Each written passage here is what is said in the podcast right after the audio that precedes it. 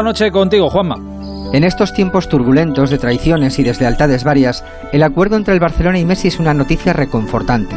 Ya sé que los detalles son poco románticos, más allá del titular que dice que Messi se rebajará el sueldo a la mitad, un poco más incluso en la primera temporada.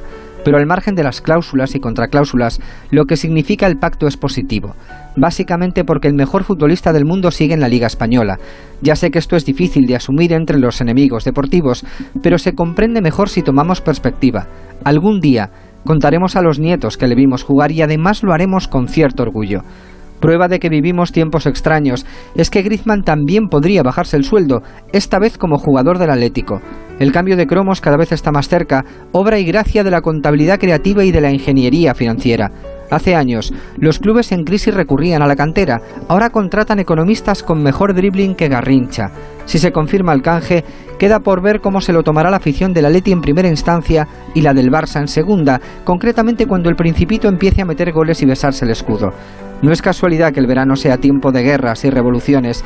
Algo calienta las cabezas, especialmente las más expuestas.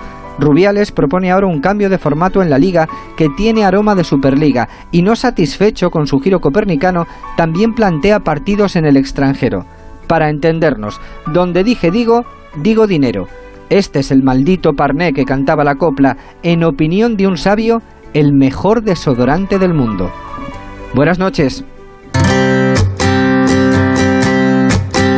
Así, con Juan Matrueva, espléndido. Como siempre, llegamos a la una, casi cinco de la madrugada, ahora menos en Canarias. Mañana aquí estaremos a, las once y media para encender otra vez el transistor. Hasta entonces, la radio Onda Cero está siempre a vuestro servicio. Un placer. Hasta mañana. Adiós. El transistor. Aitor Gómez.